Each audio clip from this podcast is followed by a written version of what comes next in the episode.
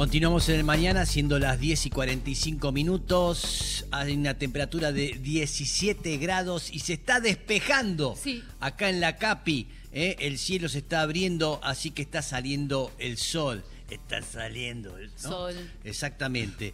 Bien, eh, novedades. Veo la Organización Mundial de la Salud eh, nos, nos pone atentos a esta viruela de mono, en qué situación está el COVID, eh, ahí, eh, se aumentaron casos. Bien, para poder desasnarnos un poco de todo esto, tenemos en línea a la maravillosa, la magnífica Nora Bark. Buenos días, Nora. ¿Cómo va? Hola, ¿cómo estás? Bien, de perlas. ¿Cómo va eso? ¿Estamos Muy bien, complicados? gracias. Este, ¿cuánto, ¿Cuánto más le queda al mundo? A ver si tenés unas... unas Y por ahora, por ahora parece que tenemos, tenemos por delante. Todavía no estamos así al borde de la Ah. extinción, pero Ah. bueno, hay que cuidarse. Sí, ¿no? A ver si, si nos podés contar un, un poco en qué, en qué situación estamos con el mundo de las infecciones y el mundo de los virus y todo eso. Eh, porque ahora es como que al principio uno veía la, la nota, veían las notas de la viruela de mono y era como algo no tan importante, pero ahora cada vez es mayor y van a empezar a, a vacunar ahí en los Países Bajos, no sé. Eh, contanos un poco cómo, cómo está la situación. Bueno, mira, eh, yo siempre le digo a los médicos eh, con los que hablo, a los infectólogos, pensar que hace unos años, en la primera década del siglo, me repetían siempre, como periodista científica, siempre tengo que estar en contacto con médicos, con investigadores, y la frase era, las infecciones están en un segundo plano, eh, las, las enfermedades transmisibles están en un segundo plano, ahora es la época de la transición epidem- epi- epidemiológica. Mm. El gran problema de la salud son las enfermedades no transmisibles. Bueno, Mm. parece que se equivocaron porque Sí. Volvieron los virus y volvieron Mm. con todo, bueno, primero con la con la pandemia de coronavirus y después hubo brotes de otras cosas y ahora con este brote totalmente inusual, inesperado de viruela del mono, que es una enfermedad que a diferencia del coronavirus sí se conocía, el agente etiológico es endémica de, de África, de los países occidentales y algunos centrales de África.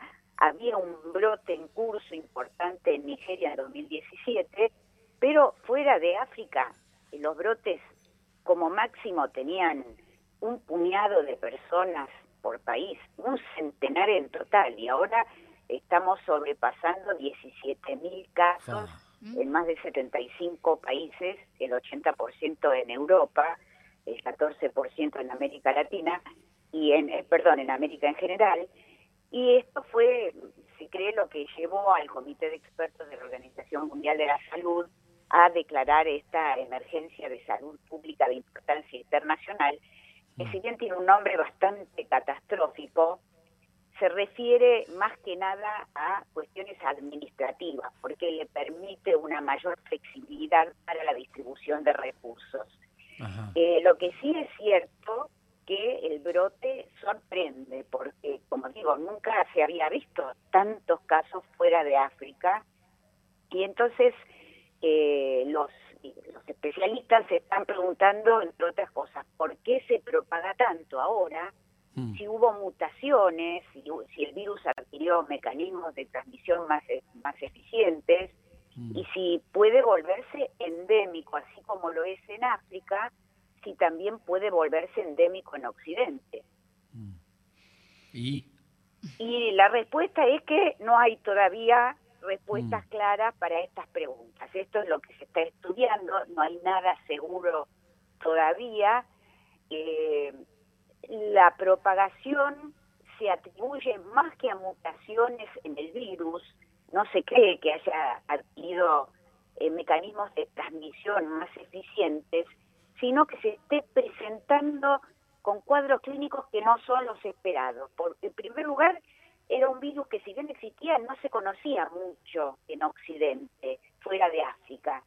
Y mm, entonces creen que puede haber estado circulando por debajo del radar antes de mayo, que es cuando se dieron a conocer los primeros casos. ah, mm. Por otro lado, eh, como decía, está presentándose en cuadros clínicos que no son los habituales, porque lo habitual es que haya como un estado de malestar primero, después eh, que fiebre, dolor muscular, dolor de espalda, mm. cambios hinchados y a los uno o cinco, a cinco días aparecen las vesículas, no las ampollas, que son como la marca reconocible. Mm. Pero mm. ahora las ampollas aparecen mayormente en la cara y después se extienden al resto del cuerpo. Pero ahora se está viendo casos en los que hay muy pocos o casi no hay síntomas e incluso hay un paper, un trabajo todavía no revisado por pares que sugiere que podría haber casos no sintomáticos y eso es lo que piensan que puede estar motorizando esta propagación mm. tan eh, extraña e inusual porque podría haber personas, muchas más que las de, las de estos 17.000 declarados y ya confirmados, mm. que podrían estar propagándolo, propagándolo porque no saben que lo tienen y entonces no toman los cuidados que habría que tomar y tampoco las mm. personas que entran en contacto, en contacto estrecho con estos individuos, que es lo que se necesita para contagiarse. Toman eh, ningún tipo de cuidado, ¿no? ¿Es, ¿Es, verdad que tiene el, es por, por vía sexual eh, eh, que se contagian? Bueno, más del 95% de los casos se contagiaron por vía sexual. De hecho, el promedio de edad de los individuos que, tuvieron este cuadro es de 34 años. Mm. Eh, hay muy menos de cinco chicos contagiados, es, muy, muy excepcional. Y sí, el motor de la propagación es la vía sexual y de hecho se rastreó el origen del brote europeo a dos o tres lugares que tuvieron que ver con fiestas eh, llamadas así sexuales. Mm. Eh, muchos de los, los pacientes fueron hombres que tienen sexo con hombres, pero mm. los especialistas advierten que no hay que circunscribirlo a este grupo ni estigmatizar a los pacientes, claro. porque ya lo vimos con el VIH. con el SIDA, sí, sí, total puede empezar por un grupo y perfectamente, con, digamos, propagarse o transmitirse a otra parte de la población sin problema. Y de hecho, lo que piensan que es cardinal es no tanto el contacto sexual, sino el contacto íntimo. Y claro, cuando ah. uno tiene contacto sexual, mm. también tiene contacto íntimo, piel a piel, mm. tiene contacto con sábanas, con utensilios, etcétera y mm. entonces, bueno, el, con, tal vez el contacto sexual es lo que ellos llaman un epifenómeno, ¿no es cierto? Aunque se encontraron rastros del virus en muestras de semen, pero no se sabe si estas muestras de semen eran capaces de producir la enfermedad o simplemente, como decía, un epifenómeno que acompaña todo esto eh, contacto íntimo y no son realmente la causa de la transmisión. Por eso no quieren encasillarlo como una infección de transmisión sexual. Bien, estamos hablando con Nora Bar, periodista científica, este, nos está desasnando un poco con respecto a la viruela de mono y la gente debe estar pensando este, como así este, el COVID, las posibilidades de, muertes que, que, trae el COVID, ¿no? que fue tan, tan tremendo, este, en qué nivel está, digamos, la viruela de mono, el riesgo, qué porcentaje de gente muere con, con este virus.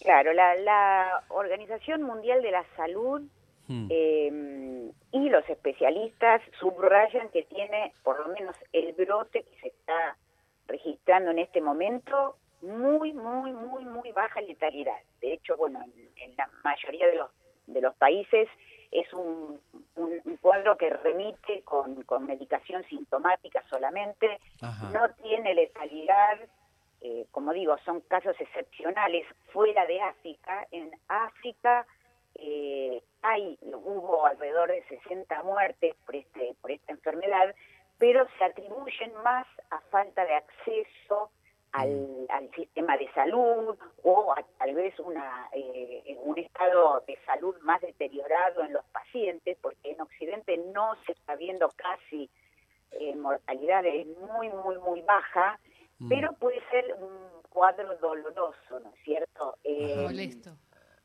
eh, hay dos clados, le llaman los virólogos de este Mm. virus.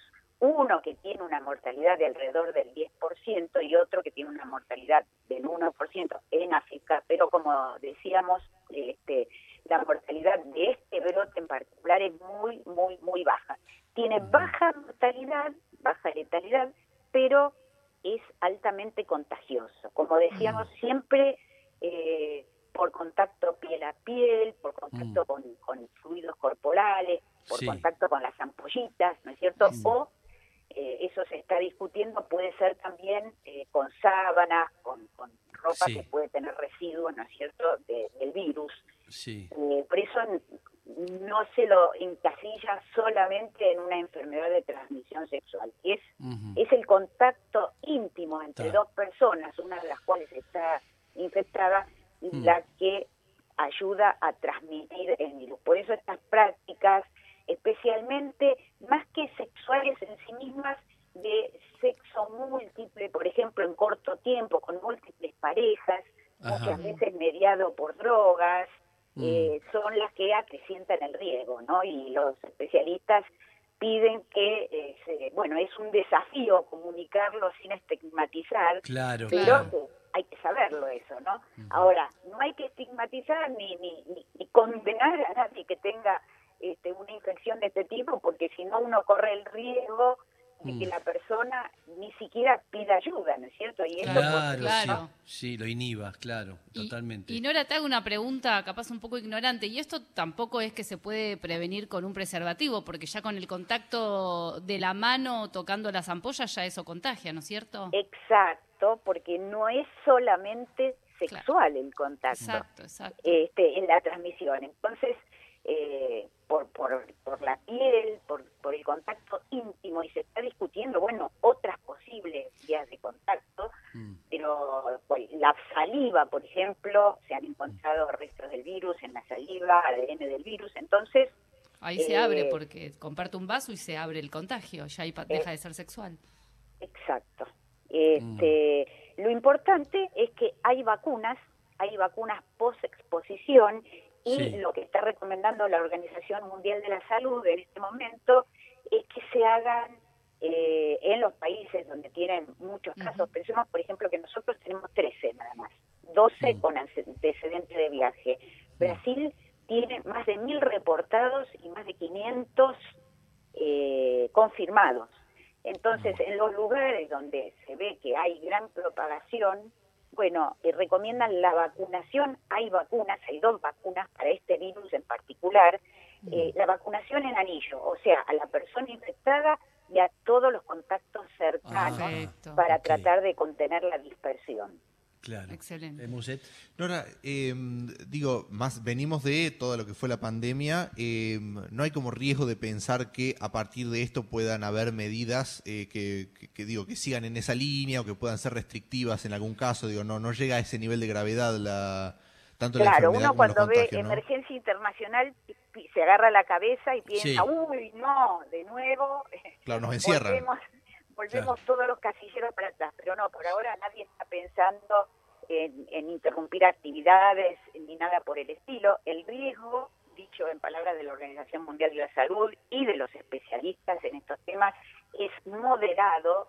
En este momento está muy circunscrito a estas comunidades, digamos, eh, es posible contenerlo, pero claro, se está discutiendo si esto puede volverse una también en Occidente. Para esto, bueno, los especialistas en zoonosis están viendo si hay, por ejemplo, reservorios animales aquí Mm. en esta parte del mundo, como hay en África, porque en África no son los monos los reservorios de la Ah. viruela cínica. Se llama viruela del mono, pero los monos son víctimas muchas veces, ¿no? Ah, en realidad el reservorio son ciertos roedores. Ah, están mira. viendo si en Occidente también eh, algunas ardillas y otros roedores podrían ser reservorios del virus. Pero Ajá. aclaran que no es necesario que haya un reservorio silvestre, Mm. porque es lo mismo que con el COVID. Basta que haya transmisión continuada entre seres humanos para que la enfermedad se haga endémica.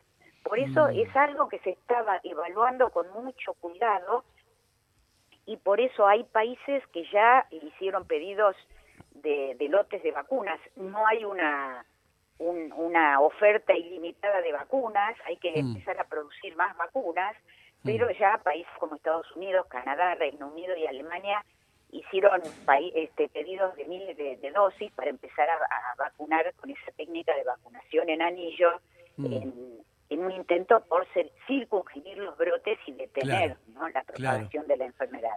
Claro, para bloquear todo. Nora, gracias por toda, por toda esta charla y por toda esta explicación, ¿eh? que sabemos tan poquito de todo, así que gracias por este, atendernos y tener esta conversación. Desasnarnos, Nora, como Al siempre. contrario, al contrario, gracias a ustedes y les mando un gran abrazo para ustedes y para los oyentes. Beso grande, Gracias. Estábamos hablando con Nora Bar, eh, eh, periodista científica del Destape. Eh, es maravillosa, bien. Cada tanto la llamamos para que nos ponga al día porque está- estamos viviendo un momento tan extraño, tan raro, Ay, eh, que no sabemos. Ahora que hay una quinta dosis, van a dar de, de- de COVID también de, para Sí, una sí, vacuna. vamos a seguirnos. Sí. O sea, la vacuna Va a sigue, seguir, va a y seguir sí. esto y seguir.